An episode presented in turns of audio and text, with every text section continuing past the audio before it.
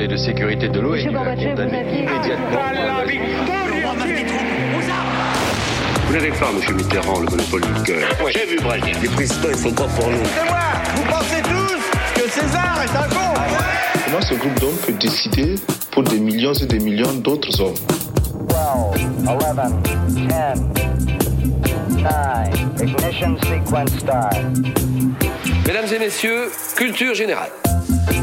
Bonjour, bonjour à tous et bienvenue dans Culture 2000. Euh, Bonjour tout le monde. Bonjour Marlène. Salut Greg. Bonjour Julie, tu es revenue Bonjour, et oui. Eh, ça nous fait plaisir. Bonjour Léa. Salut. Et bonjour Johan. Salut Greg. Aujourd'hui, dans Culture 2000, on vous parle de Marseille. Alors si vous êtes coincé entre la gare et le Vieux-Port, vous n'êtes pas des plus à plaindre parce que vous êtes dans le fleuron des quartiers phocéens à Belzins et donc à Marseille. C'est dingue. Breakdown.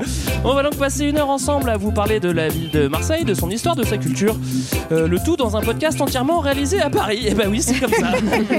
Qu'est-ce que ça vous évoque euh, Marseille Euh, Je vais commencer par toi, Julie, tiens. Et ben moi, Marseille, ça m'évoque euh, mon papa, mon papa qui est marseillais, euh, voilà. Et qui Et du coup, je vais tellement- parler comme ça. Voilà, tout l'épisode, c'est c'est- c'est parti. Et quand il était petit, il disait tellement le mot Fada que Ouais. euh, c'était son petit surnom. Voilà, tout le monde l'a appelé Fada pendant, D'accord. très longtemps.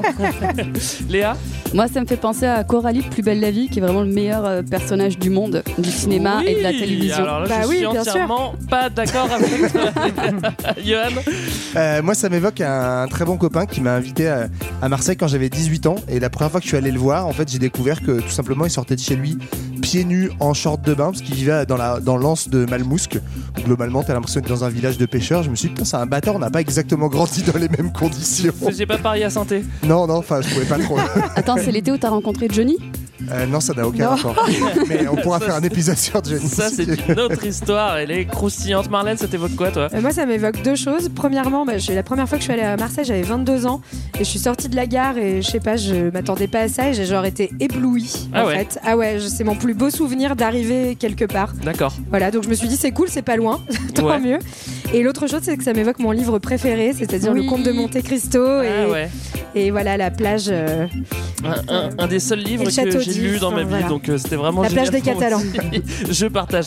Alors tout de suite, on va s'écouter un petit extrait sonore et, et c'est pas c'est pas Michel Galabru, c'est Marcel Pagnol. Écoutez bien. La grande, di- le- le- la grande marque de, de l'accent euh, marseillais, c'est le R, qui est un R qui est plutôt une rota. Nous disons noir, nous disons le soir. Et quand les Parisiens veulent prendre l'accent marseillais, ils ne savent pas faire ce R. C'est vrai. Mais il n'empêche que c'est avec Marius et Fanny, finalement, que tu as donné, euh, on peut dire au monde entier, puisque les pièces ont été jouées partout, non pas avec l'accent marseillais, parce qu'elles étaient jouées dans la langue du pays, mais avec le film, la, la notion de l'accent du midi. Et qu'est-ce qui a été pour toi le, le déclenchement de Marius? C'est parce que j'étais exilé à Paris. Je me suis mis à, à- à penser à Marseille. Lorsque j'étais à Marseille, je ne savais pas que, que j'aimais ma ville, n'est-ce pas? Et c'est lorsque j'en ai été privé que j'ai repensé au petit bistrot du Vieux-Port, où j'allais jouer à la blotte, où on allait manger des bouillabaisse, en somme Eh oui. avec une espèce de nostalgie. Bah voilà, bah Euh, voilà. Non mais c'est c'est marrant parce qu'on a l'impression qu'il raconte un il, raconte un livre quand il parle quoi, tu vois. Alors, on va commencer cet épisode par les petites questions d'intro. Euh, alors, accrochez-vous parce que la première, elle est, elle, elle est gratinée, ça va pas être facile. C'est quoi Marseille? Personne ne sait, tout le monde. Il Bah faut non. répondre. Personne. C'est quoi. C'est quoi Il faut répondre. C'est une ville, mais pas que. C'est aussi un port qui donne sur la Méditerranée. C'est, euh, de par sa situation, on va en reparler, un carrefour, donc euh, avec beaucoup d'activités commerciales et culturelles sur euh, Ouais. les presque 19 000 dernières années. Et euh, c'est surtout une ville qui s'est construite sur des vagues d'immigration successives. Et euh, question d'après. Ah bah oui, mais c'est ce que j'allais te demander. Léa. Bah, fait les transitions. Bah oui, t'étais en train de te gratter sous les bras, tu me regardais plus, je savais plus quoi faire. c'est pas vrai. Où est-ce qu'on est? On est où? On est, comme je l'ai On dit, est à Marseille. Oui, On est à Marseille, sur même la à Méditerranée. Et, euh, et d'un point de vue géographique, j'ai euh, travaillé sur ce truc-là en, il en pensant à hyper toi, bien Marlène. fait ton point géo, Léa. Je suis très impressionnée. Et oui, donc on est entre montagne et mer, entouré de collines, et il y a le Mistral. Et savez-vous pourquoi est-ce qu'il fait si beau à Marseille? C'est parce que le Mistral est un vent de couloir sec et violent qui dégage le ciel. D'accord. Qui Voilà. vient du nord et qui prend tout le Rhône. Ah, exactement. Et puis, euh, on a aussi les calanques. Je le dis bien ou pas l'accent? Oui, Ouais. c'est parfait. Ouais, Voilà. De toute façon, fallait que ça tombe à un moment ou à un autre, hein, l'accent versé. Et les calanques, en fait, euh, ce sont des sortes de petits fjords qui ont été creusés par l'érosion euh, dans le calcaire. Voilà, moi je l'ai appris, je C'est marrant parce que pas. moi, quand on me dit fjord, tout de suite, ça me paraît moins sexy que Calanque, mais c'est vrai que grosso modo, c'est à peu près la même formation géographique. Ouais, c'est ça, c'est des, vallées qui ont été ennoyées. Et juste, j'ajoute à ça, hein, quand même, euh, sur la superficie de Marseille. hein. Oui. Donc, euh, ça fait 240 km, c'est bien plus grand que Paris, par exemple. Donc là, euh, si on faisait un petit battle tout au long de l'épisode, Marseille gagne. Ouais. Ok On va faire ça. Et ça fait à peu près euh, 33 613 vélodromes. Voilà. Oh, c'est trop bien Vélodrome. Tout simplement. Merci Euh, avec ou sans les gradins, Marine Ah oui, ça c'est important. Euh, c'est quand Marseille? Toutes les questions sont bizarres, hein, mais Ouais. Quand Marseille, c'est tout le temps. C'est quand tu veux. bah, voilà. Bon, on va commencer à, on va en parler depuis très très longtemps, mais c'est surtout à partir de moins 600, donc euh, 600 ans avant Jésus-Christ, au moment où les Phocéens, qui sont des Grecs, arrivent sur place, jusqu'à aujourd'hui, hein, ouais. grosso modo. Ouais. C'est euh, grosso modo la plus vieille ville de France, hein, je crois. Oui. Ouais. D'accord. Et alors pourquoi est-ce que c'est cool de, par- de parler de Marseille? Parce que euh, elle est euh, très cosmopolite de par sa situation, on en a parlé tout à l'heure, et euh, c'est culturellement riche, et, euh, et puis c'est là surtout qu'il y a plus belle la vie. Donc oui, c'est voilà, vrai que- encore une fois. C'est vrai que c'est très important. Plus belle la vie. On embarque donc pour la ville de Marseille et on va débuter notre périple par le Grand 1. Marseille antique, 2000 ans d'accueil, d'exil et de métissage. Alors t'as dit moins 600, mais moi je pense qu'on peut faire les foufous et remonter beaucoup plus loin. Ouais, J'adore remonter très loin. D'habitude j'aime bien remonter à D'habitude- Jésus-Christ. Ouais, c'est ça. Moi, je suis oui. étonnée qu'on se- qu'on aille avant Jésus-Christ. Ah, on va bien avant Jésus-Christ, on va 19 000 ans avant Jésus-Christ. Alors qu'est-ce qui se passe à ce moment-là? Bah, global- globalement, c'est pas Marseille. hein. Que- Ah bon? Non, mais effectivement, en fait, c'est les, les premières traces d'habitation qu'on a retrouvées euh, sur la région géographique qui est aujourd'hui Marseille. Et donc, on a des traces d'occupation dans euh, la grotte Cosquet, euh, qui, est, qui est une des calanques, enfin, qui est dans une des calanques de Marseille. Donc, voilà, moins 19 000, première date d'occupation. Et puis après, on a toute une période glaciaire entre moins 10 000 et moins 3 000. euh, Enfin, la fin, pardon, de la période glaciaire qui fait que, euh, grosso modo, il y a plein d'espèces qui remontent vers le nord, euh, des, espèces qui vont aller chercher de la nourriture ailleurs. Et du coup, ça a un effet, c'est que au lieu d'avoir des chasseurs-cueilleurs plutôt nomades, on a une population qui se sédentarise à Marseille autour de moins 3000, enfin dans ce qui est aujourd'hui Marseille, avec grosso modo les premières communautés de pêcheurs qui s'installent et C'est le premières début traces de la bouillabaisse, quoi. en Voilà. gros. Oui, Ouais, voilà, c'est ça. La, la recette date de cette époque. Alors visiblement, ouais, il se retrouve autour du, du coquillage. Donc vers moins 3000, c'est festin de coquillage. hein. donc c'est un bon spot, Marseille, on y reste. euh, J'aime bien parce C'est que cool. Marlène, euh, euh, Léa, elle a marqué, il ne mangeait que des coquillages. Oui. Je Mais pense oui. qu'effectivement, il vous fait que ça et certainement pas de verdure. Non, non, non, bah, il y en a même pas. On le verra plus tard. Et euh, oui, donc Marseille, c'est un spot cool. On, on- on y reste et on s'y installe. Et c'est là qu'on fait la connaissance euh, des Ligures. euh, Oui, bah, bah, en fait, on va avoir un, euh, des, des peuples qui viennent s'installer hein, petit à petit, et donc notamment un peuple qui vient des Alpes à l'origine. Les Ligures, le- ils ont donné leur nom à une région de l'Italie aujourd'hui qui s'appelle la Ligurie. La Ligurie. Oui, c'est là, où on trouve, euh, c'est là où on trouve Gênes. Non. Et donc, ils viennent en gros du Ouais, Piémont, touche, euh. des Alpes, et ils viennent s'installer à Marseille. Et c'est là qu'ils mettent en place des villages sur pilotis. Donc, euh, ils vivent vraiment. Euh, Les pieds dans l'eau, quoi. Les pieds dans l'eau, voilà, ils sont bien. C'est des Gaulois, hein, c'est ça, je crois, non. Euh, Euh, c'est- non, c'est en fait c'est c'est des Celtes. C'est des. Celtes, d'accord. En tout cas, ils viennent pas très loin vu que en fait, à la frontière, c'est la Ligurie, hein, euh, enfin la frontière actuelle avec euh, de l'autre côté de la Ouais. mer, quoi. Ouais. Alors, euh, les Ligures sont dans la place, il y a du monde dans la place, mais il n'y a pas que les Ligures qui ont réparé le spot, il y a aussi les Phocéens. Euh, c'est qui les Phocéens, Julie? Ils viennent d'où? Euh, bah, c'est des Grecs, les Phocéens, Ah. euh, moins, en moins 600 avant Jésus-Christ, donc, qui s'installent. Donc, c'est pour ça que ça s'appelle la cité phocéenne. hein. Et donc, eux, ils sont motivés parce qu'il y a du commerce à faire avec des les coquillages. l'ambre.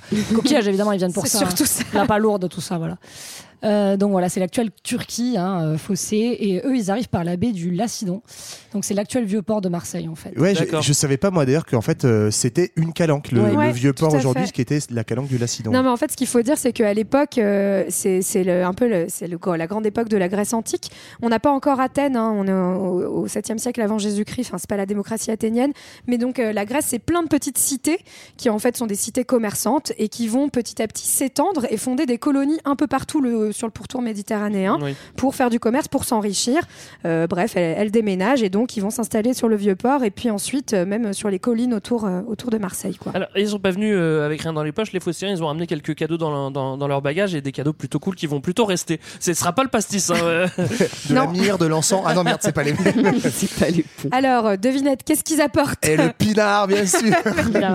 Non, ils Voilà. amènent- bah, la, la Ouais. culture de la vigne, la culture de l'olivier, euh, et puis des trucs pas dégueux qui vont servir pendant quelques milliers d'années, du genre la monnaie, l'écriture, enfin Ouais. voilà des choses que que ces, ces bas peuples qui vivaient là visiblement ne maîtrisaient pas. Il y a toute une légende aussi euh, qui est assez euh, marrante euh, au moment de la fondation de de Marseille par les Phocéens, c'est que donc il y avait Massalia. il y avait les Ligures qui étaient présents et c'est une légende grecque, hein, mais à mon avis, c'est plutôt pour symboliser. Je dis mon avis. Moi, parce je dis c'est vrai. J'interprète Moi, je dis c'est c'est euh, une manière en fait de raconter comment euh, le- la rencontre entre les Ligures et les Phocéens s'est bien passée. C'est que les deux chefs euh, phocéens qui sont arrivés auraient été invités par le chef Ligure à un banquet pour fêter le- leur bienvenue. Plutôt sympa. Et sauf que c'était le banquier du mariage du, la- de la fille des, des Ligures, du, du chef des Ligures. Et puis, bah, pour marier sa fille, il lui disait, bah, t'auras un verre d'eau, et puis tu regardes qui c'est qui est pas trop moche, et pas trop moche, et tu trouves un BG sur le banquet, tu lui tends le verre d'eau, et Non, euh, mais ça deviendra génial. ton mari. Du coup, ils envoient des faire-part, il y a juste le nom de la gamine, quoi. Il y a pas, tu vois, c'est genre. Bah ouais, tu te maries, mais tu se sais pas marie encore avec avec. qui. Ah, mais au moins il y avait liberté et donc elle a choisi euh, elle a choisi un des deux chefs euh, euh, phocéens qui arrive et donc ça signe l'union entre les phocéens et les ligures Magnifique. et c'est parti donc pour cette cité phocéenne jusqu'à jusqu'à l'arrivée des romains Ouais, alors ils, ils ont donné à la ville un nom de sound system. Alors ça c'est bizarre, mais c'est leur choix, Massilia. Mais bon, c'est une cité euh, indépendante, euh, Léa? Oui, oui, oui. Et elle, euh, en fait, elle est. On avait euh, parlé un peu de, la cité athénienne dans un autre épisode. Et euh, en fait, elle est gouvernée un peu comme là-bas par un directoire de, des 15 premiers qui sont choisis parmi une boulet de 600 sénateurs. Boulet, hein, c'est le Sénat en gros. hein. c'est une assemblée ouais. Voilà, et donc euh, c'est une ville qui est indépendante, qui est libre, et, euh, et en fait la constitution euh, qu'ils vont mettre en place ressemble beaucoup à celle qu'il y a dans les cités ioniennes, donc les cités grecques. Ouais, en gros c'est une oligarchie quoi c'est les... non mais c'est ça enfin, Non, c'est bah oui, un pouvoir collégial ouais. des riches de la cité Alors c'est cool d'avoir une ville stable, mais on peut faire encore mieux euh, si ça marche bien. On n'a qu'à avoir des petites cités stratégiques autour. Ce serait plus pratique. Ça nous permettrait d'étendre, Ouais. d'étendre un petit peu notre power et puis d'avoir plus de, de, de trucs à faire. Je Bah vous laisse oui. développer. hein. C'est non, mais c'est qu'on a dit que donc Massalia, hein, qui s'appelle pas encore Marseille, qui a été fondée par les Phocéens, au début c'est une colonie, elle s'autonomise progressivement et donc bah comme euh, les autres cités euh, grecques, elle va euh, aller fonder des comptoirs commerciaux un peu partout, euh, notamment euh, euh, autour de l'actuelle Nice, Antibes, hier La Ciotat. Donc en gros, euh, pas va- les endroits les plus pas- dégueulasses. mais on va quoi. pas très très loin non plus Voilà. quoi tu vois Oui, on va pas très loin, Ouais. mais euh, ça permet de développer euh, les relations commerciales, en gros, avec toute l'Asie mineure, l'Égypte notamment, hein, qui est euh, jusque, euh, tard, pendant le Moyen Âge, le premier fournisseur de blé euh, du pourtour méditerranéen. Est-ce Et Rome. Est-ce qu'ils iront jusqu'à 7 Julie, t'as des infos? Écoute, euh, on m'a rien dit à ce sujet. D'accord. C'est confidentiel. Alors les mecs sont tellement à la bien qu'en plus ils peuvent faire des voyages, des explorations, ça roule pour eux. Ils vont même loin, quoi. C'est plutôt classe. Ouais, il y a Pythéas qui est euh, donc en, en moins 340 euh, avant Jésus-Christ, un explorateur très connu, euh, puisque certains le considèrent comme le premier Christophe Colomb. J'ai vu ça, et en fait, il aurait euh, mais, qui fait, mais qui fait pas la même chose, quoi. Sauf qu'il a pas trouvé l'Amérique. Non, mais en fait, il a exploré. euh, c'est un des premiers explorateurs du territoire marin. Il serait remonté à peu près jusqu'au niveau de l'Islande, on pense. Ouais. Et il a en fait profité de ses explorations pour étudier les pôles, étudier les phénomènes des marées. Donc voilà, c'est à la fois un explorateur et, un peu un scientifique euh, qui découvre du territoire. Quoi. Ah, et ça aurait été le premier qui aurait franchi aussi le détroit de Gibraltar. Ah. Donc, euh, Mmh. voilà, euh, Oui, qui bah, à l'époque, ouais. qui à l'époque était considéré encore comme le bout du monde, enfin comme Ouais. vraiment l'endroit où le monde s'arrête. Enfin, Alors pour que- les Romains, parce pour- que ceux pour, qui étaient déjà voilà. de l'autre côté, ils- Ouais. Ouais, Non, alors mais qu'en fait de- tu du vois la point- Terre. Du point de vue des Méditerranéens, quoi. C'est Ouais, ça mais tu que vois, enfin quand t'es à Gibraltar, tu vois, tu vois, le- tu vois la Terre de l'autre côté, donc bon bref. Non, mais tu vois, de Oui, côté, Atlantique, côté ouest, quoi. Voilà. Alors, euh, il y a d'autres gugus qui sont un peu plus au sud et qui se débrouillent pas mal aussi. C'est les Romains. Et forcément, les Romains, bah, quand il y a une ville qui marche bien, bah, ça les intéresse. Mais n'allons pas trop vite parce que, au début, c'est l'entente entre Rome et Massilia. Ouais, il y a une forme d'alliance euh, entre Rome et les Massaliotes euh, entre moins tro- euh, 389 et moins 49. En gros, il y a un- ils ont un traité qui, qui se traduit littéralement sur pied d'égalité. Alors, il y a le truc en latin, là, je sais pas si me lancer. euh, Vas-y, Vas-y, vas-y, vas-y, Julie. Voilà, Vas-y, vas-y, vas-y. Poedus saequo jure percussum. Voilà, ça m'aurait servi à quelque chose toutes ces années. à- ça se sent. hein, ça se sent. Ouais, ouais, Julie est prof de latin pour ceux qui le savent. Voilà. Je, je maîtrise vachement bien. Alors, Voilà. c'est l'entente, mais au bout d'un moment, faut pas déconner, c'est la guerre, hein, parce que ça arrive toujours un moment. Bah, c'est qu'en fait, on est euh, au moment où Rome, euh, c'est vraiment le, le début de l'apogée euh, de Rome. Euh, on va avouer, c'est le moment où surtout il y a de la, il y a de la castagne à Rome entre Pompée et César Ouais. en 49 avant Jésus-Christ et ils se lancent dans une guerre civile et en gros l'idée c'est que pour prendre Rome ils vont aller essayer de conquérir le plus de territoires périphériques possible Mm. pour les euh, inclure dans en fait c'est le début de l'empire romain à cette époque-là c'est vraiment le- les premières conquêtes et donc c'est le moment où euh, César se lance dans la guerre des Gaules dont on a parlé pendant le- l'épisode sur les Qui est Gaulois juste ouais, ouais, quelques années avant. euh, Voilà.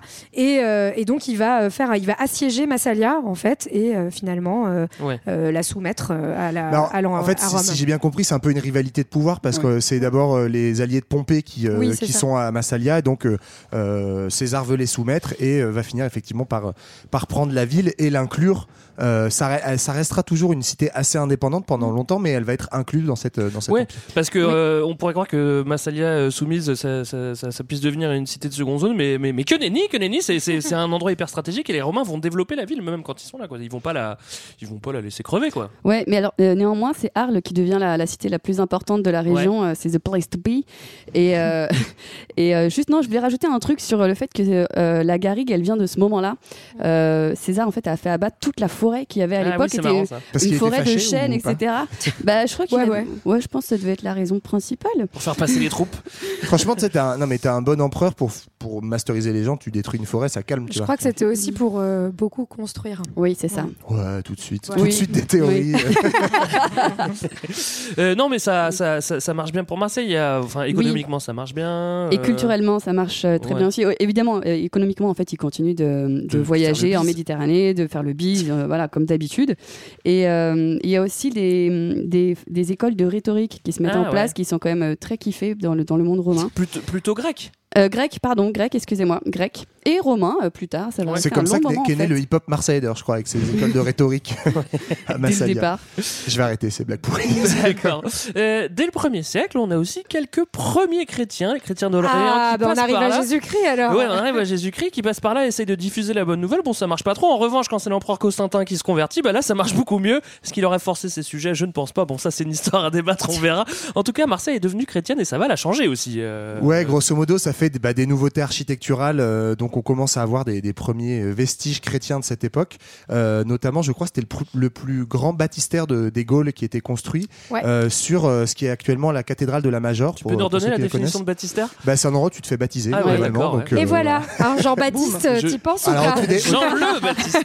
au tout départ, c'était dans, dans des rivières, mais euh, voilà, après, on a construit des édifices religieux pour ça.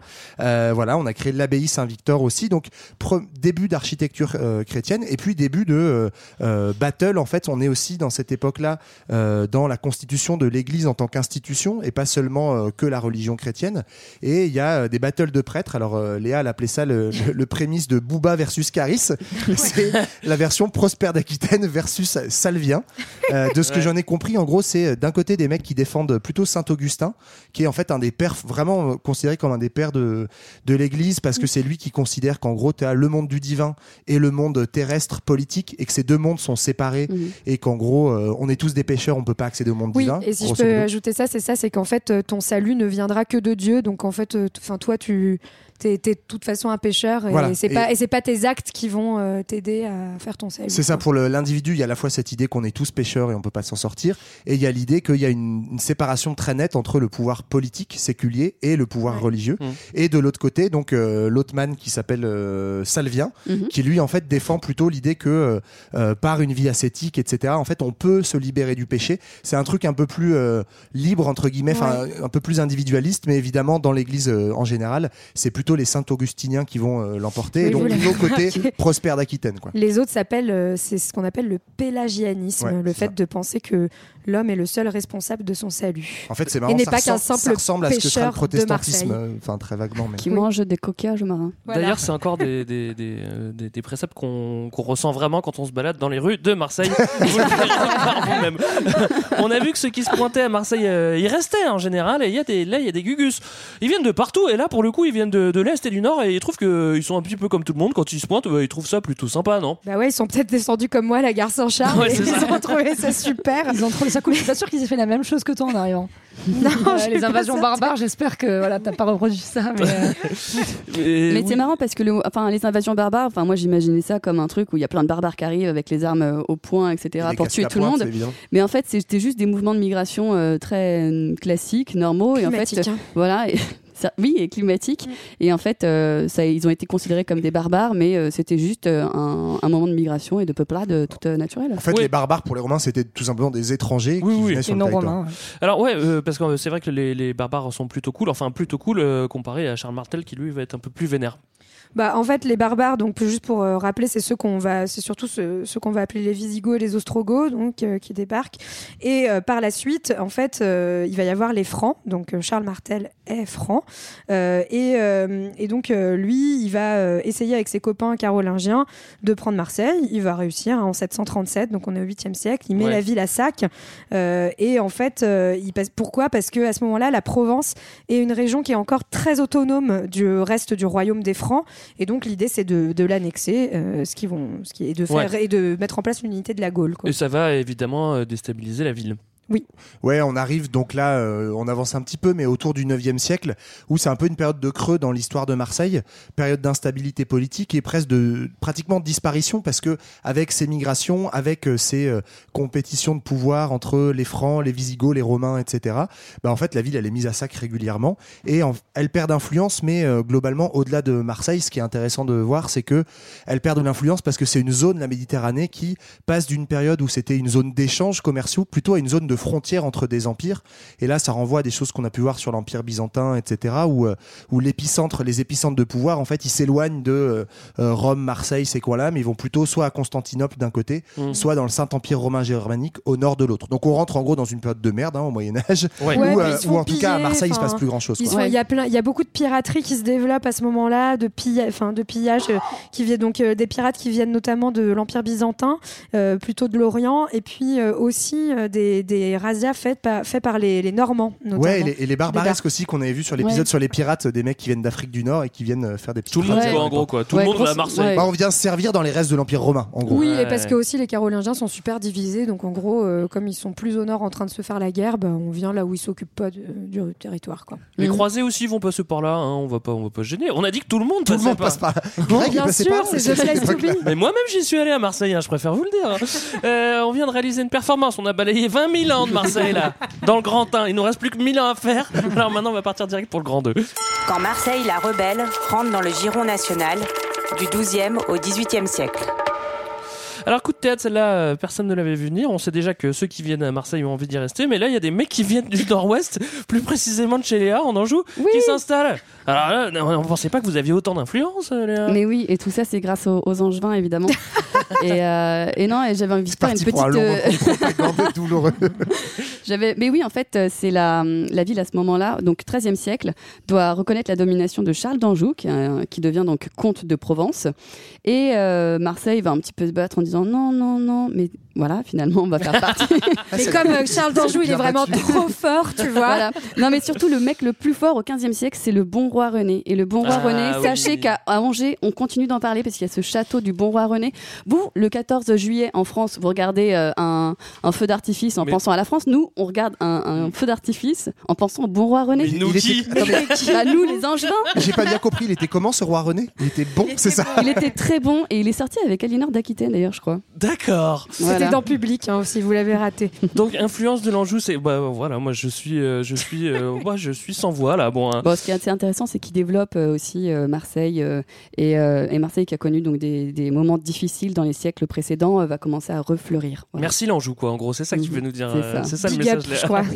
Alors, un truc cool aussi pour Marcel, c'est qu'il y a une ville voisine qui va prendre aussi de l'importance, c'est Avignon. Ouais, alors ça c'est une histoire euh, que je connaissais pas bien, enfin que j'avais jamais trop comprise, mais en gros, en 1309, donc c'est-à-dire au début du XIVe siècle, le pape Clément V va fuir Rome, Mm. tout simplement parce que euh, à Rome, il y a plein, en fait, il y a plein d'intrigues. Donc en gros, je crois qu'il y a pas mal de complots pour tuer le pape, euh, si j'ai bien compris, Euh, notamment parce que il y a des divisions justement entre ceux qui vont soutenir plutôt la maison d'Anjou euh, et ceux qui vont plutôt, enfin il y a deux, Léa, y a deux Oui. dynasties. En gros, il y a deux dynasties dans le Saint-Empire romain germanique, une qui est plutôt du côté maison d'Anjou et une plutôt du côté euh, Hohenstaufer, j'adore ce genre de nom. Bref, euh, plutôt euh, dynastie euh, plus germanique. Mm. Et donc, euh, on se fait la guerre, on essaye de buter les papes. Donc, le pape se casse et il décide d'aller à Avignon. Il fait construire le palais des papes. Et donc, tout ça, en fait, ça va faire qu'il va y avoir un rayonnement hyper important sur la région qui va encore euh, profiter à cette ville de Marseille qui est déjà, on l'a dit, un Ouais. gros pôle commercial. Et quoi. puis c'est le port aussi, quand tu veux partir d'Avignon, euh, bah, t'es bien obligé de passer par Marseille pour prendre le rafio. Eh bah oui, eh bah oui. Donc voilà, c'est important. Euh, Léa. Et ouais, dans la foulée, il y a la peste noire. Ah oui, ça, c'est Euh, cool ça, aussi. C'est le premier épisode de la peste. Euh, bon, il va y en avoir un autre euh, un peu plus tard, 1347. Et en fait, euh, c'est- c'était assez intéressant parce que personne ne savait que la peste se propageait par euh, les rats et les puces à l'époque. Hmm. Et euh, en fait, au Moyen Âge, les chats, donc leurs prédateurs, étaient chassés des maisons chrétiennes parce qu'ils étaient considérés comme le mal Ouais. des animaux maléfiques. Alors que les rats et les puces, Alors qu'ils étaient. Voilà. alors qu'ils étaient acceptés chez les juifs. Et en fait, résultat, bah, on va brûler les juifs en pensant que c'est leur faute. Parce qu'ils ont pas Parce la que peste. eux, ils Parce sont moins comme les touchés par la maladie. Plus de chats. euh, Ah ouais Mais ouais, truc de ouf. D'accord. Euh, Tu viens de me donner un 1347, argument euh, supplémentaire là, pour avoir un chat. J'ai eu un peu peur de ce que tu allais dire. Pardon. Ok, euh, j'enchaîne. 1347, la peste noire euh, entre dans la ville par le port. Par le port, et oui, euh, je sens que c'est un moment de, de faire une petite pause musicale là, que tout le monde respire. Ouais, euh, moi en plus j'en ai un petit peu marre du, du Moyen Âge, donc je vous propose qu'on le quitte et qu'on descende tranquillement sur la corniche. Alors on prend les embruns et un petit cagnard de plomb, on met ses plus belles lunettes de soleil, son plus beau survêtement taquini, et on file droit vers l'âge d'or du rap marseillais avec un featuring 100% mauvais garçon signé évidemment IAM et la Funky Family. Ouais.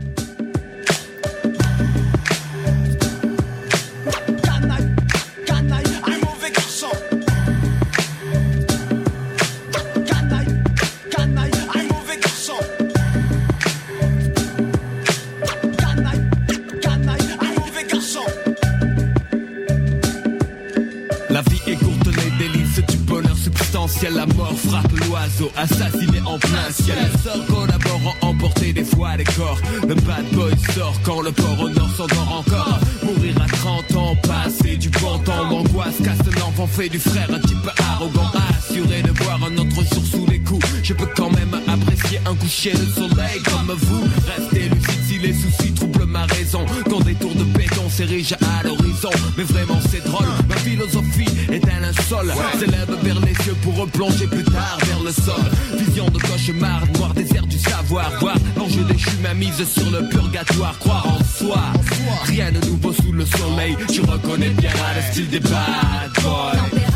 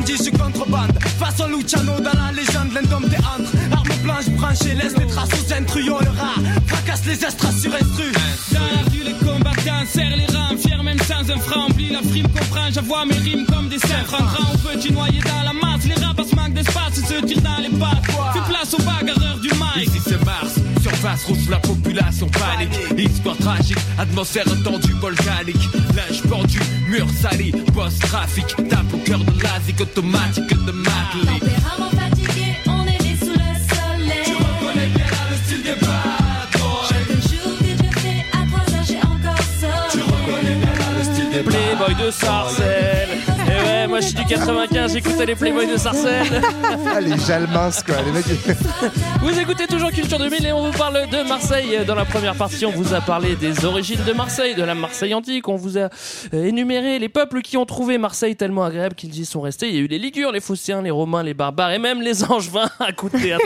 On a vu que la ville était déjà cosmopolite, que les influences grecques et romaines faisaient à présent partie intégrante de la ville. Et on a vu aussi que Marseille était devenue chrétienne. Bon, bah comme tout le monde à cette époque, voilà. Alors on continue euh, notre histoire de Marseille. On est maintenant autour du 15e siècle et la ville va devoir, va devenir, euh, pardon, une plaque tournante. On, on parle pas encore de French Connection, mais Non, ouais, c'est soyons bien d'accord.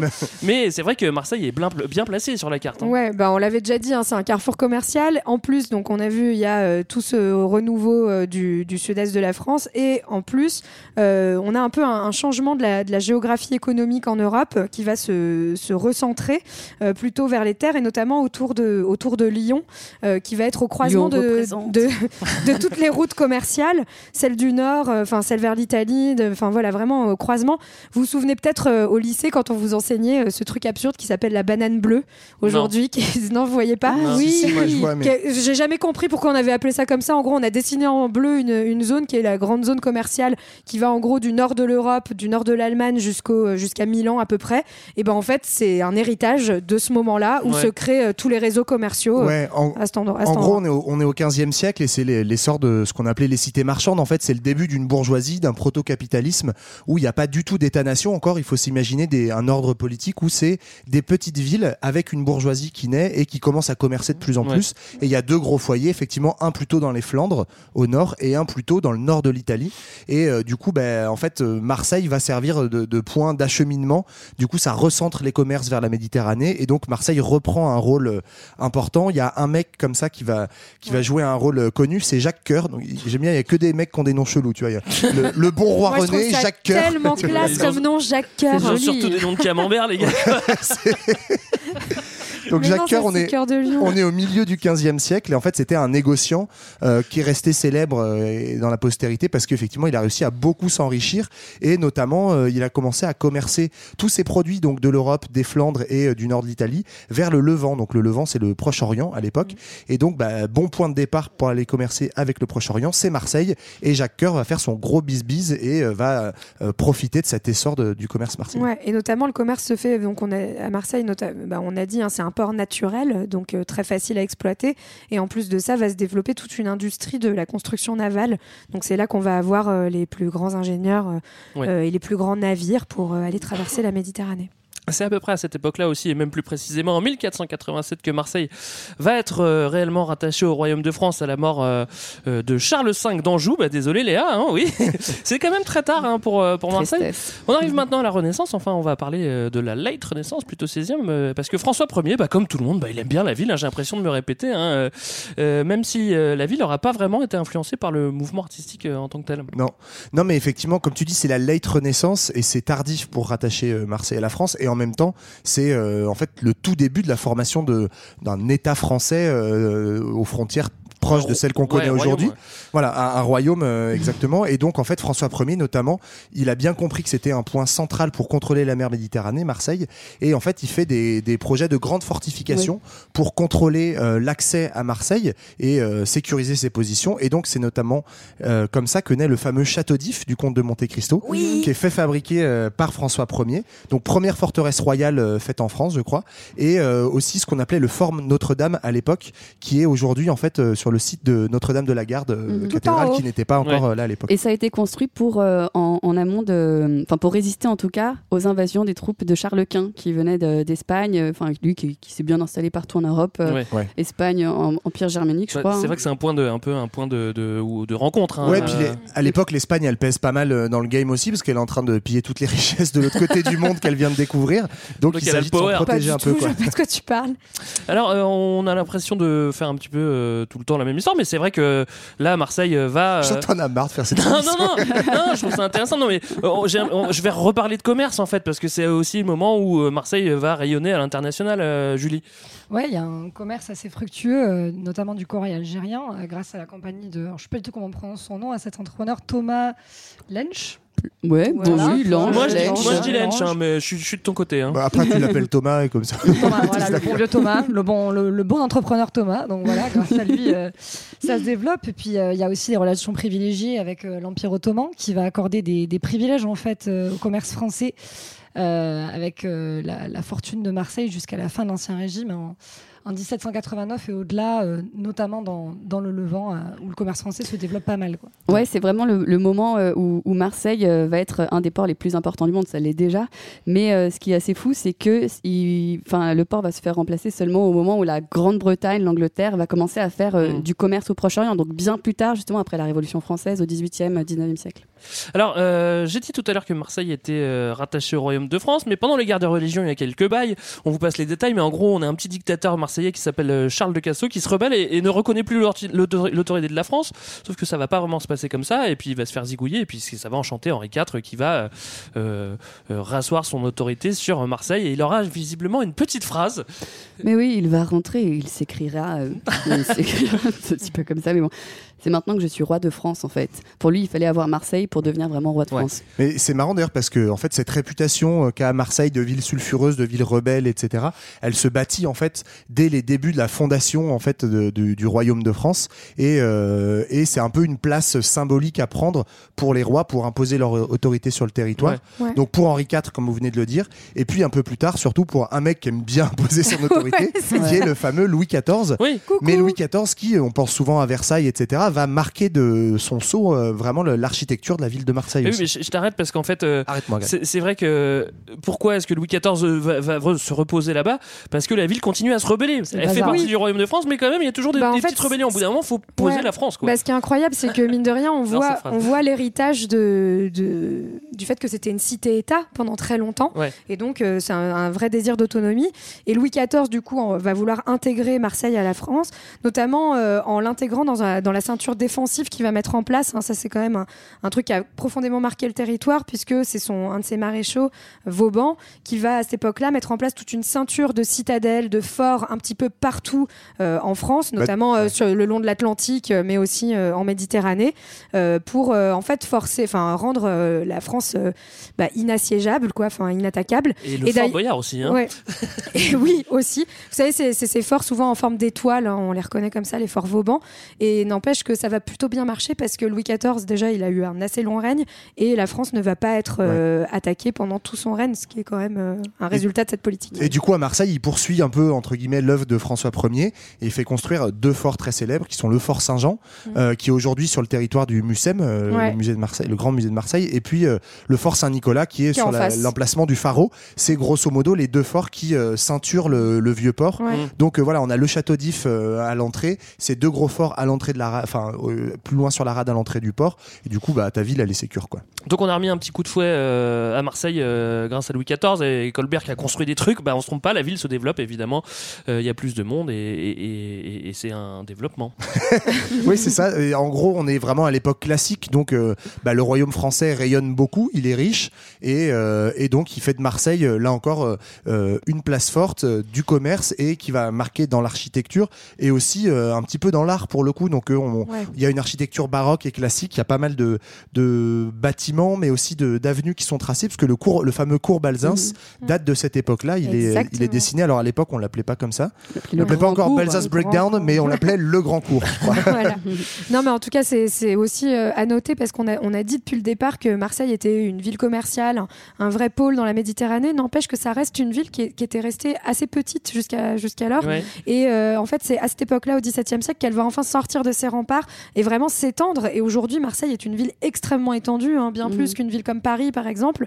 Euh, et, euh, et, ça, et ça date de cette époque. On va vraiment creuser des artères et, et- et la ville va être ceinturée par toutes les collines, mais avoir un genre de grand espace. C'est un peu la plan, Rio euh, française, quoi. Oui, c'est ça.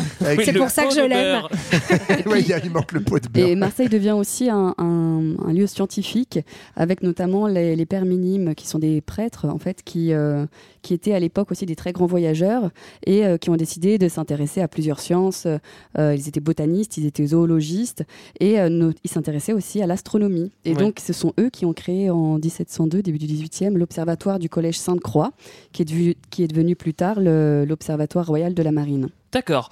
Donc la ville se développe, euh, ça j'ai l'impression de le Ouais. répéter aussi, mais c'est sans alors, sur l'apparition du virus de l'époque, la grande peste. Ouais, il y a un truc qui va casser l'ambiance, c'est la peste épisode 2 en 1720. Euh, En fait, c'est un peu la faute euh, voire beaucoup, euh, de- des, des- des hauts représentants politiques et économiques de la ville euh, qui avaient euh, du bise, qui arrivaient par bateau. En fait, ils avaient notamment des étoffes de soie et des balles de coton qui étaient complètement euh, contaminées euh, par la peste, Mmh. qui arrivaient dans un navire, enfin un vaisseau qui s'appelait le Grand Saint-Antoine, donc qui arrivait du, du, du Liban, du Levant. Et, euh, et en fait, eux, ils ont mis la pression pour que pour qu'on décharge quand même le bateau pour qu'ils puissent fa- faire leur bise. Et, Alors euh, qu'ils savaient, je crois, a priori, qu'il y avait un petit euh, virus dessus. ouais. Sauf Bah, que c'est c'était sympa, les, ça. les décideurs économiques et politiques, donc en fait ils s'en foutent, ils ont, ils ont demandé à ce qu'on décharge quand même. Enfin d'abord on a dit non, puis en fait après on a dit oui, puis après on a dit encore plus oui. Et, et donc c'est c'est la catastrophe là. Enfin il y, a- il y a 40 000 décès sur 80 000 habitants, euh, donc il y a la moitié de la ville qui passe, un quart de la Mm. De la population euh, dans la Et Provence. ce qui est marrant, donc on avait des techniques très euh, très primaires à l'époque pour lutter contre les épidémies. On a construit le mur de la peste. Donc en fait, parce qu'en gros, tu as la moitié de la population de Marseille, tu l'as dit, 40 000 sur 80 qui disparaît, et un quart de la population de la Provence. Ouais. Donc c'est énorme, euh, Ouais. épidémie ultra meurtrière. Donc on se dit, on est en 1720, bah tiens, on va construire un grand mur dans la Provence. On va mettre des gardes euh, à- à- aux, à- aux portes de ces murs, et en fait, on interdit les mecs de passer. Donc globalement, on fait une quarantaine géante où on laisse crever tous les mecs à Ouais. l'intérieur de ces murailles. Ceci dit, c'est On pas- rigole, on rigole, mais on sait pas. on rigole, mais vi- visiblement c'est pratique parce qu'en fait euh, Marseille, donc euh, gros sud démographique et dans toute la Provence, mais dix ans après, en seulement dix ans, euh, Marseille va, grâce aussi à cette bonne époque commerciale, réussir à retrouver son niveau de population qu'elle avait avant la peste. Je suis étonnée que, que t'aies pas parlé du vin, euh, Johan. Oui, oui, mais parce que je- je- je- j'ai un petit doute sur le fait que, d'après Léa, hein, c'est elle qui a écrit ça sur les notes, le pinard aurait aidé à soigner la peste. Voilà, je, Oui. je lui laisse développer ce point. Soigne tous les mots. Un très bon désinfectant. Heureusement, ils avaient du pinard, les Marseillais. Bah oui, hein, c'est vrai, c'est bien connu. Ça désinfecte. Euh, sans transition, on va maintenant partir avec Marlène du côté de Veracruz. Pendant ce temps, à Veracruz, Bon, donc en 1720, pendant que la peste frappe de nouveau l'Europe et surtout son hypercentre, hein, Marseille, une nouvelle histoire s'ouvre alors euh, pour le Tibet. Oui, rien à voir, vous savez, donc cette petite région au nord de l'Inde et au sud de la Chine actuelle, au sommet des montagnes. Alors, s'ils ils sont coincés euh, tout là-haut, personne vient les embêter, en fait. Et pourtant, bah non, c'est ça tout le paradoxe du Tibet, c'est que en fait ils sont bien coincés, ils sont bien hauts, mais dès le début du, du 18e siècle, hein, le Tibet est déjà occupé par les armées mongoles qui avancent et qui prennent de plus en plus de territoire. Et en 1720, c'est carrément un empire nomade mongol qui s'appelle le Khanat Dzungar, Ah oui. qui, euh, qui a posé, qui a posé ses, valises, ses valises au Tibet. Et oui. Et euh, ils sont d'abord, euh, ils sont d'abord vus à l'époque par les Tibétains comme des libérateurs, puisque les Tibétains sont déjà occupés par d'autres Mongols qui sont alliés aux Chinois. Donc, en fait, ce que tu nous dis, c'est qu'en quelque sorte, les Tibétains touchent au nirvana, quoi, c'est ça? Bah, c'est ce qu'ils croient en étant libérés par ces fameux Dzungars, mais malheureusement pour eux, pas vraiment, puisque rapidement, en fait, ils vont se mettre à piller Lhasa, ils détruisent tous les monastères, et puis ils vont même déposer le Dalai Lama pour le remplacer par un copain. Et ça se passe euh, comme prévu? Bah non, là encore pas vraiment, ça se passe pas comme prévu, parce que finalement le papa du nouveau Dalai Lama, il l'enlève, il se réfugie dans un monastère et il demande la protection à qui d'après vous Euh, À Marseille Non.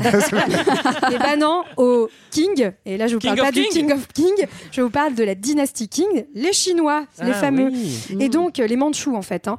Et donc en fait c'était peut-être pas la meilleure des initiatives, puisque les Mandchous vont envoyer une armée, chassent vite les Dzungars et s'installent jusqu'en 1912. Et oui, le Tibet est donc mis sous tutelle jusqu'à la chute de l'Empire chinois euh, en 1912.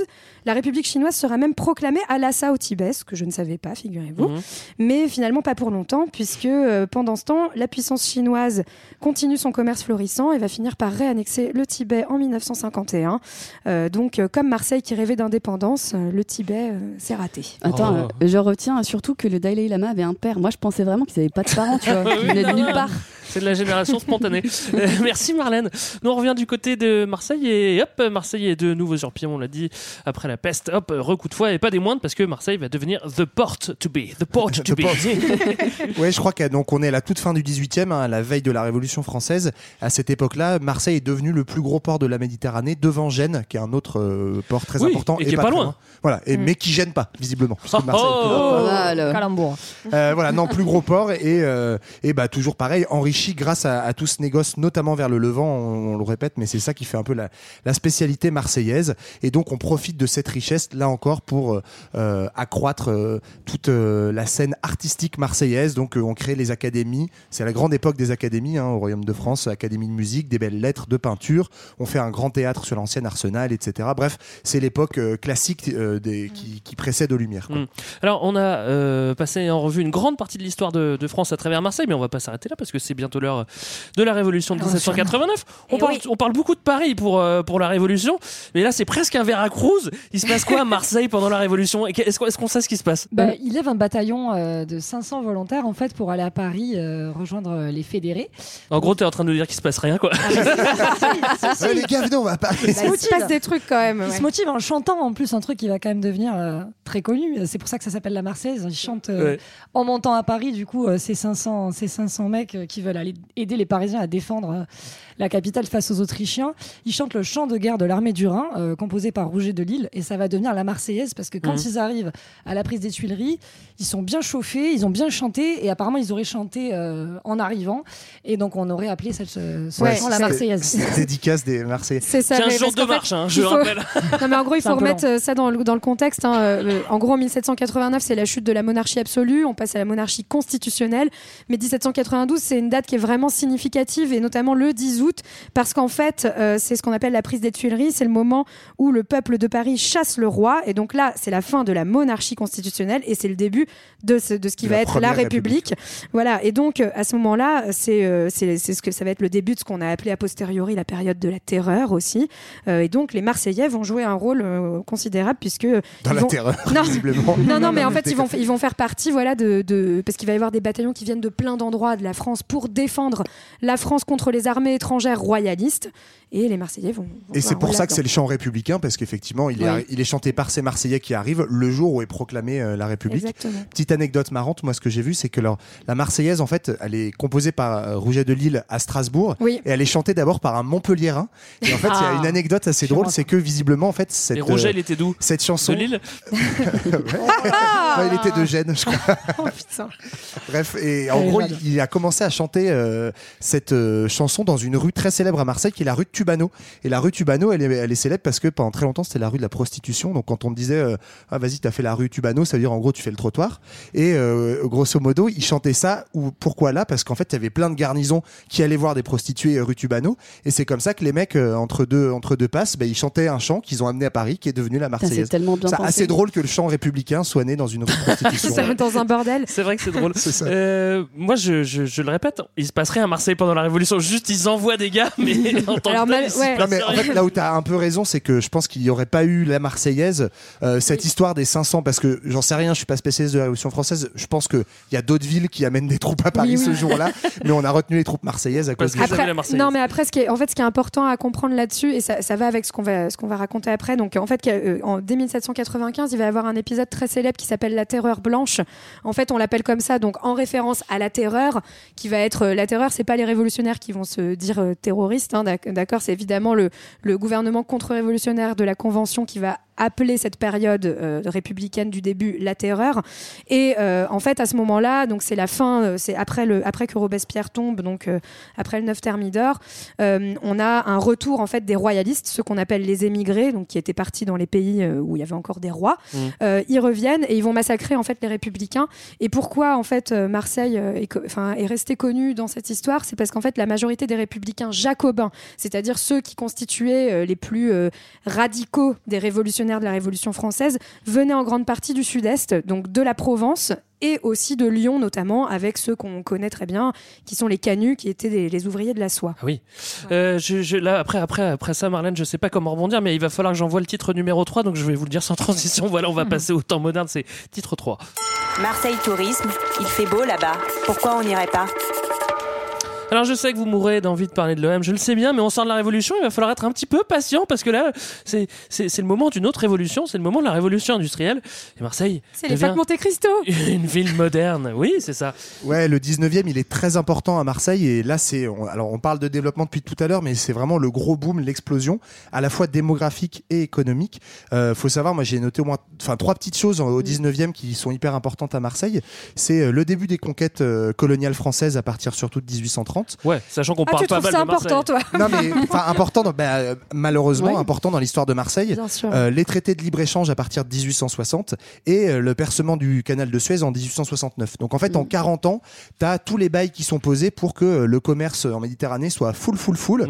Et euh, grosso modo, ben, c'est le début d'une longue période euh, jusque euh, jusqu'à la- après la Seconde Guerre mondiale où pendant euh, une centaine d'années, grosso modo, on va chercher des matières premières dans les colonies et on les ramène par Marseille, par la Méditerranée, par Marseille en France. Et donc c'est là que se développe à la fois un commerce portuaire, ce qu'on appelait le, le- le complexe industrialo-portier de Marseille, et puis les industries derrière qui vont transformer les produits des colonies pour les vendre sur le territoire. Alors c'est bien beau ce que tu nous dis tout, tout ça Yoann, mais il va falloir aussi moderniser un peu la ville parce qu'on n'est plus au Moyen Âge là et euh, elle est pas, ça va pas, ça va pas terrible là, en ce moment. Ben justement, et je pense que en partie, ce, ce développement-là dont tu parles, il vient aussi du fait qu'on transforme la ville en s'occupant de la Durance. Ouais. Enfin, la Durance, c'est euh, une rivière qui passe au nord de Marseille et qui vient se jeter euh, dans le Rhône, Oh, qui va Rhône, se jeter ensuite dans la. Méditerranée. Ouais. Et, euh, et en fait, à ce moment-là, on décide de s'en occuper enfin et d'aménager ce- ce- cette rivière. Et jusqu'à présent, en fait, Marseille n'était pas du tout alimenté en eau, donc forcément euh, davantage touché par les épidémies, la peste et sous ces petites euh, maladies du coronavirus, etc. Et euh, sous la monarchie de Juillet, donc vers 1830, euh, on décide de construire les canaux de Marseille pour amener les, eaux de la Durance. Et en fait, ça a plusieurs implications. La première, c'est que ça métamorphose l'agriculture dans, la région environnante. Et euh, C'est-à-dire qu'on peut faire autre chose que des oliviers, c'est ça? Exactement. Et donc voilà, c'est en fait les, les cultures sèches de l'époque euh, sont remplacées par euh, des cultures de vignes, euh, par des cultures maraîchères et des prairies. Mm. Et euh, il y a aussi une deuxième implication assez importante, c'est qu'on va pouvoir développer les industries traditionnelles pour lesquelles on a vraiment besoin d'eau en fait. Donc on va cru- construire les premières usines, notamment euh, des, des usines euh, qui vont développer, euh, Le développer savon le savon. Euh, on va faire du sucre et de l'huile. Et on va quand même s'intéresser aussi au début de la chimie, la vapeur. Et en fait, tous les, les bateaux qui vont être construits et ensuite utilisés euh, pour euh, aller jusqu'au canal de Suez vont être en partie construits là. Ouais.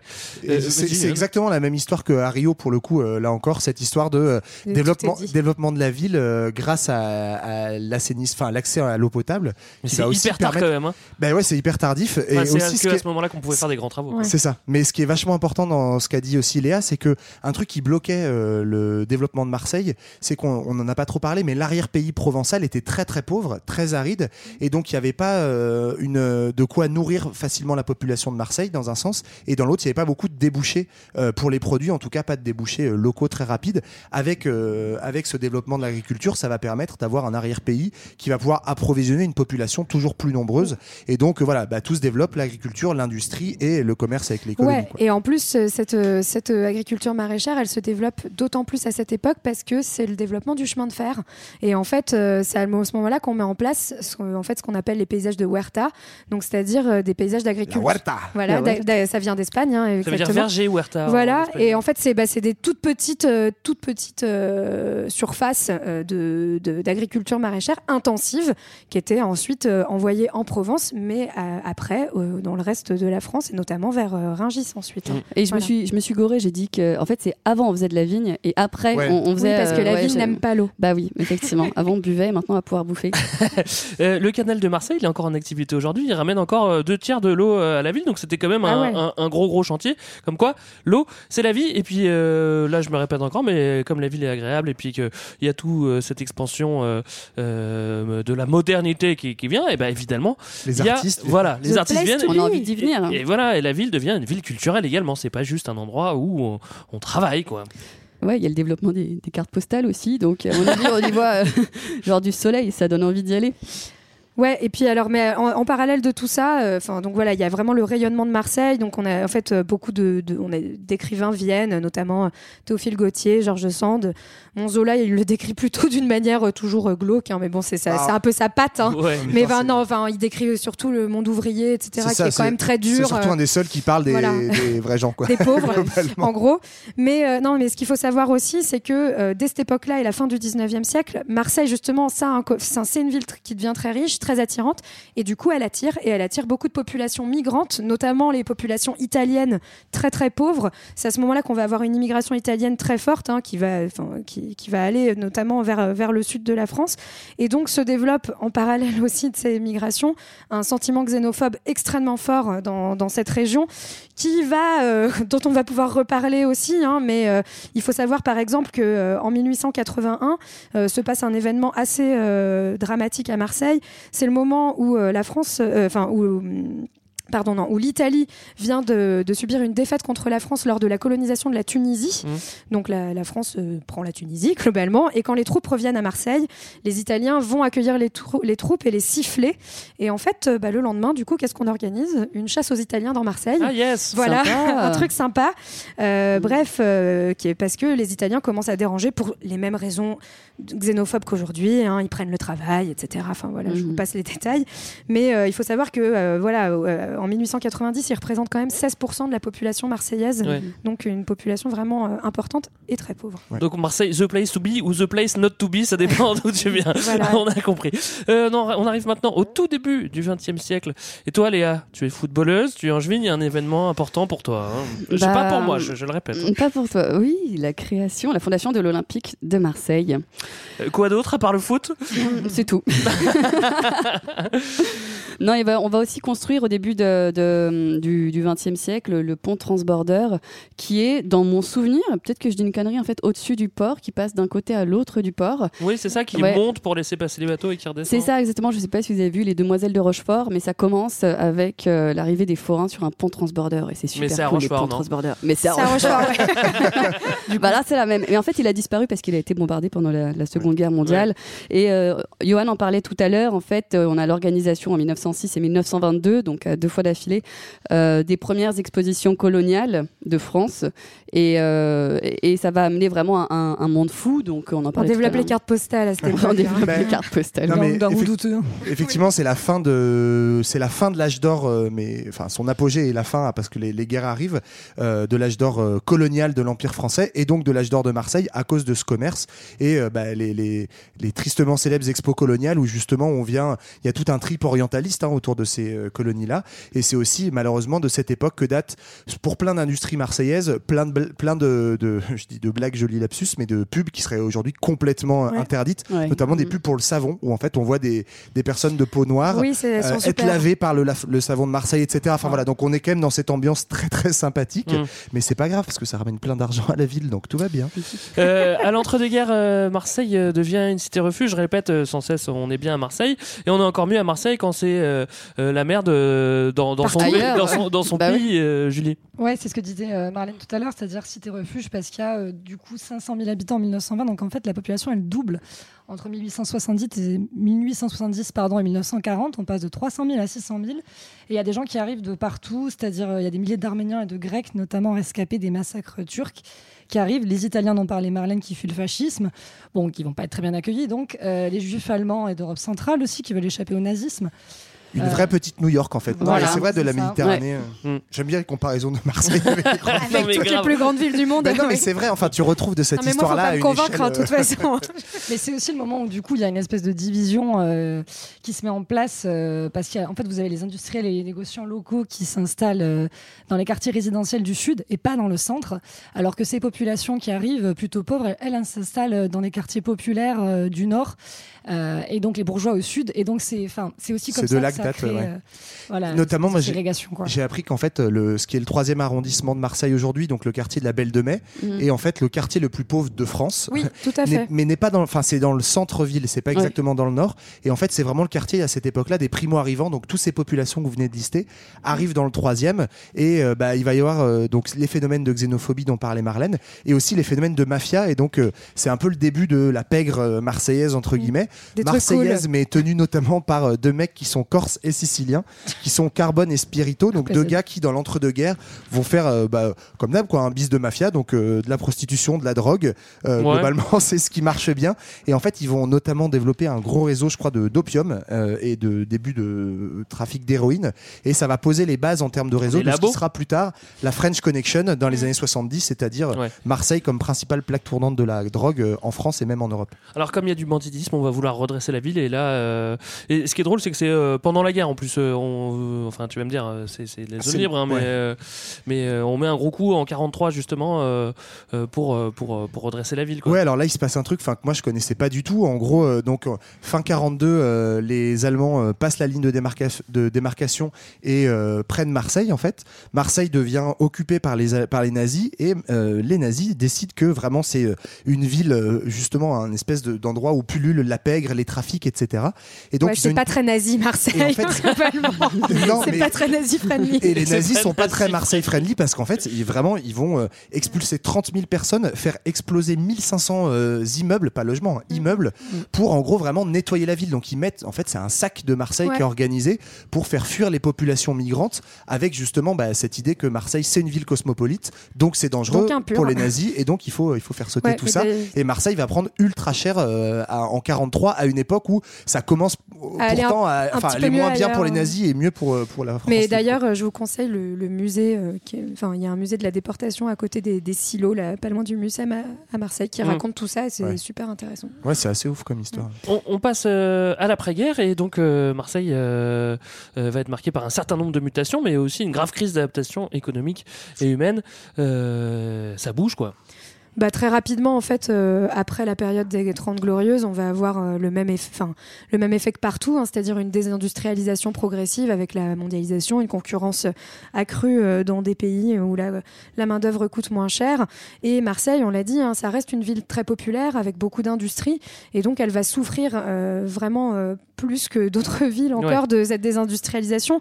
Notamment, on parlait de la Belle de Mai tout, tout à l'heure. Il y avait une entreprise très connue au sein de la Belle de Mai. La Belle de Mai, en fait, c'est l'ancienne manufacture de tabac de Marseille, qui était une entreprise qui employait énormément de gens, notamment des femmes hein, d'ailleurs, et euh, qui était très connue pour la fabrication de cigares, de gauloises, etc. Mais bref, euh, c'était euh, un emblème, par exemple, de cette désindustrialisation et, euh, et donc de, de, de la crise économique qui va s'en suivre. Et, et la particularité de la crise euh, euh, industrielle de Marseille, c'est que elle est euh, d'autant plus forte qu'on le disait, bah, Marseille c'est lié aux colonies françaises, son Mm. commerce est lié vraiment au commerce avec les colonies. Et après la Seconde Guerre mondiale, avant même la fin des 30 glorieuses, c'est la période de la fin de l'empire colonial français. Donc bah en fait, il y a toute un- une partie du commerce qui euh, s'arrête ou qui diminue ou qui se transforme. Et il y a aussi, euh, notamment avec la fin de la guerre d'Algérie, l'arrivée d'une euh, très importante euh, population de pieds noirs, 100 000 Algériens, euh, qui, euh, enfin 100 000 Français vivant en Algérie, qui s'installent, qui arrivent en France par Marseille, avant d'aller euh, s'installer pour certains ailleurs. Mais donc une grosse concentration d'Algériens et de Maghrébins Ouais. dans cette période aussi de d'essor français industri- enfin pas industriel, mais de la, des 30 glorieuses où on va aller chercher après guerre une grosse main d'œuvre immigrée, cette fois plus en Europe mais en, en Afrique du Nord. Et euh, voilà, donc toujours ce, ce carrefour de population qui Et transite. comment on fait face Comment on loge tout, le- tout le monde Bah, Dans des immeubles qui vont s'écrouler, non bah, Voilà, voilà. voilà. Non, mais et puis dernière chose aussi, on va avoir une, une perte euh, même euh, culturelle aussi hein, liée à cette désindustrialisation. On l'a dit tout, le temps, hein, Marseille c'était un des plus grands ports d'Europe, et en fait, euh, bah, les, les ports français vont devenir pas assez concurrentiels dans le Ouais. système mondial, et euh, du coup, euh, le port qui était bah, à côté du vieux port hein, euh, va être déplacé justement à ce moment-là à Fos-sur-Mer, assez loin, et euh, toute la culture bah, docker, euh, enfin voilà, euh, qui était proche euh, du quartier du Panier notamment, euh, va en fait complètement disparaître euh, à cette époque-là, parce que justement, il y a aussi cette réputation des dockers de Marseille qui sont euh, des gros durs, durs, qui font grève, ouais. etc. Ouais, et donc en fait, bah, il y a, d'autres ports où on, surtout on automatise tout, on n'a plus besoin des dockers, et donc on va bah, juste dégager Toujours le port de Marseille. les gens. On va voilà. s'en passer euh, pas mal de, de problèmes. Donc on l'a dit, euh, économique euh, et, euh, et de population aussi. Il y a un Gugus qui va arriver, qui va quand même marquer un petit peu l'histoire de la ville et marquer quelques puntos. C'est pas Jean-Marc Puntos, c'est Gaston Defer. Ouais. Bah, globalement, c'est simple. À Marseille, tu as eu deux maires en, en- en cent- 200 ans, Voilà. je crois. Donc, Gaston Defer de euh, 53 à 86. Et puis, je crois que depuis, c'est Godin, hein, Ouais, je globalement. crois que c'est ça, ouais. Voilà. Enfin, peut-être qu'à l'heure où sera dépisé, cet épisode. D'ailleurs, ce ne sera peut-être plus Godin. le- Oui, oui, oui. On- on- bref, Peut-être qu'il je ne donnerai pas mon avis sur la question, mais euh, ben, il est à la fois très connu, donc il est socialiste de fer, mais tout en étant socialiste, il est avant tout politique marseillais, c'est-à-dire un peu mafieux. Il a Donc, une main de fer dans un gant de velours. Voilà, donc grosso modo. euh, ok, je vais- Non, mais grosso modo, la période de fer, c'est une période aussi qui brille par euh, bah, sa corruption, son clientélisme, notamment sur les questions de logement. Euh, tu le disais, Greg, mais on fabrique beaucoup de logements sociaux. Les quartiers nord, ça date de cette époque-là, donc des immenses tours partout. hein, c'est la grande époque des HLM. Et sans quartier nord, pas de Joule. Sans Je- quartier nord, je- pas de Joule. Ah, dommage. Mais petit aparté, mais les quartiers nord, quand même, pour se représenter, c'est, euh, je crois, euh, 25 ou 30% de la population. Non, ouais, c'est ça, c'est un tiers des habitants de Marseille euh, aujourd'hui. Donc, Qui sont même- encadrés par des autoroutes. hein. Voilà, c'est c'est une ville en dehors de la ville, des grandes barres d'immeubles. Euh, donc les cités, elles poussent sous Gaston de Fer, mais aussi cette époque bah, où euh, il y a euh, les gros trafics de la French Connection dans les années 70.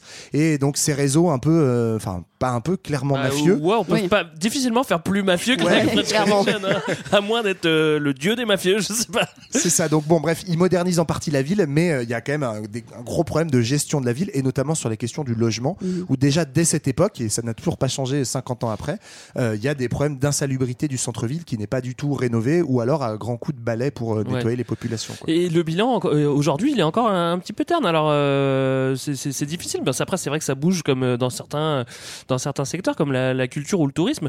Mais de ce côté-là, euh, c'est toujours un, un petit peu difficile. Non, mais que- c'est vrai que l'insalubrité, quand même, il faut le dire, le 5 novembre 2018, à Noailles, dans le quartier populaire du centre, il y a eu euh, deux immeubles qui se sont effondrés et Ouais. huit morts.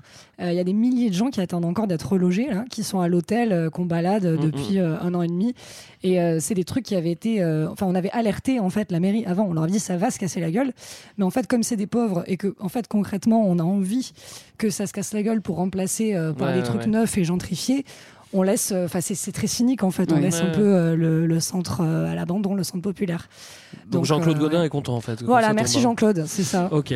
Euh, Est-ce qu'on peut faire un petit point positif sur le tourisme et la culture? Oui, on, on peut. Oui. Allez, vas-y Julie, je sens que t'es bien parti. Ouais, alors je veux dire un truc sympa là du coup. Allez. quand même Vas-y. culturellement, au-delà de ça, ça bouge quand même pas mal. Il y a Marseille qui a été euh, capitale euh, européenne de la culture en 2013. Euh, il y a euh, la Belle Friche de Mai dans ce fameux quartier. Il y a le théâtre de la Criée. Puis évidemment, on connaît tous euh, musicalement euh, IAM, la Funky Family, Massilia Sound System, euh, le cinéma, Taxi, euh, tous ces trucs-là. Ah oui, Taxi. taxi. Taxi. Fleuron culturel là. Attends, euh, moi c'est toute ma jeunesse. hein. Euh, C'est important, faut en parler. Et Soprano puis, euh, aussi, la passion, la passion ballon quoi. Ouais. Moi j'ai rien à dire Et Joule, là-dessus. et Joule. Ah Jules, je peux parler Joule. de Jules si Ouais, vous voulez. ouais. J'aime bien Jules. Moi, j'aime Euh, bien pas aussi. dit bonjour Si, oui. Ça c'est Vald. Euh, non, je sais pas, vous voulez développer justement là-dessus? Moi j'ai une petite anecdote enfin qui est plus paraculturelle que culturelle mais comme on a peu par- vie, quoi, comme fait. on a peu parlé de foot je voudrais reparler un tout petit peu de foot. Euh, il y a un truc qui est assez significatif je trouve de aussi euh, ce qu'est être marseillais. Euh, je pense plein de gens connaissent. Après la Coupe du Monde 98 il y avait une affiche de Zidane, de Zidane hyper célèbre euh, sur la Ouais. corniche sur un, un front d'immeuble. Ouais. et puis cette affiche euh, qui était en fait une pub Adidas hein, a été enlevée. Et on a fait un sondage euh, alors je crois que c'est auprès des habitants du quartier pour leur demander qu'est-ce qu'ils voulaient à la place de Zidane est-ce qu'ils voulaient un autre Zidane ou autre chose? Et en fait ce qui est ressorti c'est qu'ils voulaient Basile Boli. Et pourquoi en fait ils voulaient Basile Boli? Parce que pour plein de Marseillais Zidane il est né à Marseille mais il a jamais joué à Marseille. Donc c'est il a beau être de sang Marseillais c'est pas un vrai Marseillais alors que Basile Boli je crois qu'il est parisien. Il n'est pas du tout de Marseille mais il est arrivé à Marseille il a joué il a donné son cœur pour l'OM il lui a fait gagner la Coupe d'Europe. Et donc pour les Marseillais Basile Boli il est plus euh, Marseillais que Zidane. Mais on est quoi, rassurés, ils ils sont ont pas demandé tapis quoi. Tu Ouais, non, mais ce que je trouve intéressant, c'est que ça dit quelque chose, tu vois, sur euh, ce côté cosmopolite. En fait, bah, pour être Marseillais, il faut d'abord aimer Marseille, te faire adopter par la ville et, et lui donner ton cœur. Voilà. D'accord. Ouais, rien à voir, mais je crois que euh, euh, le SCO a battu euh, l'OM en Coupe de France en 2003. Voilà. D'accord. Bah, c'est vraiment. Ok, Léa. Alors, on n'aura pas parlé de Bernard Tapie, bon, c'est pas grave. Euh, on n'aura pas parlé de Soprano, bon, c'est pas grave. On n'aura pas parlé de Pétanque, on n'aura pas parlé de Ricard. mais- on n'a pas parlé de vrai. On n'aura pas parlé de Ricard, mais on en a parlé dans un autre épisode. Est-ce que vous voulez rajouter quelque chose?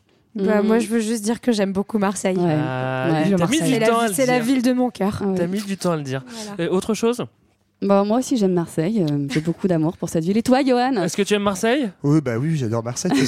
Julie, est-ce que tu préfères Marseille ou 7 Écoute, c'est c'est quand même la ville de mon cœur. je suis c'est là où je mourrai. Euh, pas de Jean-Baptiste aujourd'hui, euh, donc pas de Futur 2000, il a quand même le monopole. Euh, c'est la fin de l'épisode, on espère que ça vous a plu, que ça vous a donné envie d'aller à Marseille ou peut-être d'y vivre ou alors Moi, ça peut-être m'a donné envie. de jouer au club pour avoir une, une photo de soi sur un immeuble, je sais pas, ça peut éventuellement arriver. Euh, Est-ce qu'on a des infos à vous donner? Ben oui, notamment Marseille, c'est la vallée du Rhône, et la vallée du Rhône, c'est là où on sera cet été. Ah ouais? Culture Oui. 2000. Pour la En- tournée? Pour Mais la tournée, Pour la c'est ça. Donc, euh, pensez à aller euh, sur, la site, sur le site de Hello Asso, page fréquence moderne. Vous avez toutes les infos sur notre petite tournée d'une semaine, euh, à cheval entre juillet et août, entre Cigale et Pastis. Dans le chassé croisé. Dans le chassé Ils ont savez que si on fait cet accent, ils vont pas nous accepter. Ouais, pardon, hein. pardon. Promis, on est gentil, on fera l'accent belge et là-bas, il n'y aura pas de problème. Là-bas, c'est parasite. Non, et voilà, on va faire une semaine de, de tournée avec des, des petits lives gratuits. Donc, pour que ce soit gratuit, on a besoin de, que vous nous aidiez et que vous nous souteniez sur cette petite plateforme. Alors, on n'a pas encore toutes les villes, mais euh, on sera forcément à côté, à côté de Marseille à un moment. on va Peut-être passer loin. Marseille, ok, on oui, verra oui. bien. On, on- on va, on va affiner tout ça. Euh, nous, on se quitte en musique? Oui, tout à fait. On va se quitter, Greg, euh, sur les 8 notes de piano les plus célèbres de tout Marseille. Euh, et pour ça, je vous propose un blind test, le blind test le plus rapide de l'histoire. Ouais. Vous êtes prêts? Ouais. Ok, c'est parti. Belzance Breakdown. Avant même la Avant même. Allez. Et oui, Yes. Balzac Breakdown, grâce à cette chanson, donc 20 ans déjà qu'on a tous dans notre entourage quelqu'un qui dit régulièrement. Eh, On sévit sur le cafard comme le bégon. Oui. Voilà. Bye Allez, bye, à, à dans deux bientôt. semaines. Ciao. Au revoir.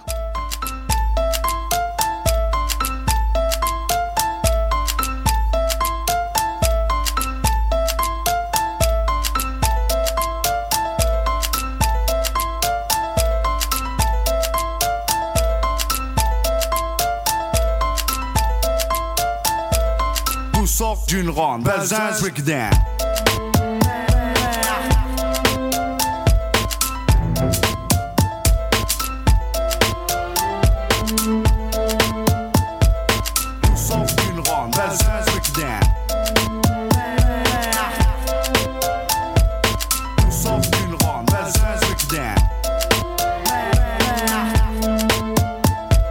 Tout part et vient d'ici. Tu contestes, prépare ton test à manga. Belzens, fleuron des quartiers phocéens. Coincé entre la gare et le vieux port, on n'est pas les plus à plaindre. À domicile comme à l'extérieur, on sévit sur les cafards comme le bégon. D'où sort d'une ronde. Breakdown.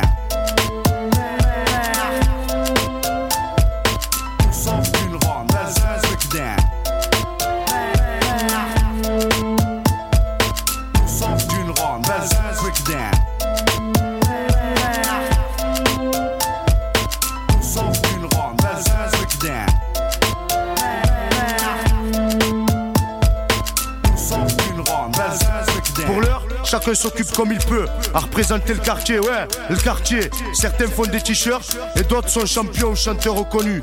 Tout ça sort de la rue, hein, qui le cru, pas eux en tout cas. D'où sort d'une ronde. Breakdown.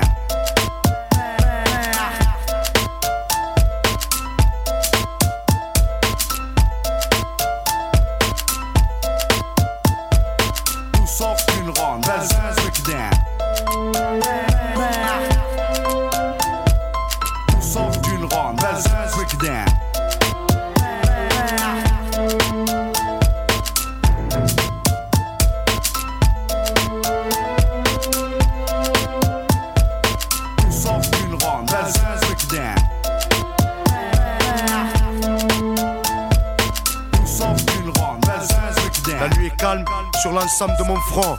Pas de rêve, gars, une trêve d'or très peu. Les factions sont sur le qui-vive. On n'est pas à l'abri d'un sale coup. Beaucoup sont déçus, et ça cause des plaies à l'âme que l'on ne peut oublier. Impossible aussi d'oublier ceux qui sont tombés, bons ou mauvais. On en garde un souvenir impérissable. Si un jour je deviens vieux, ce dont je doute avec la vie que je mène, j'écrirai un book sur ce quartier.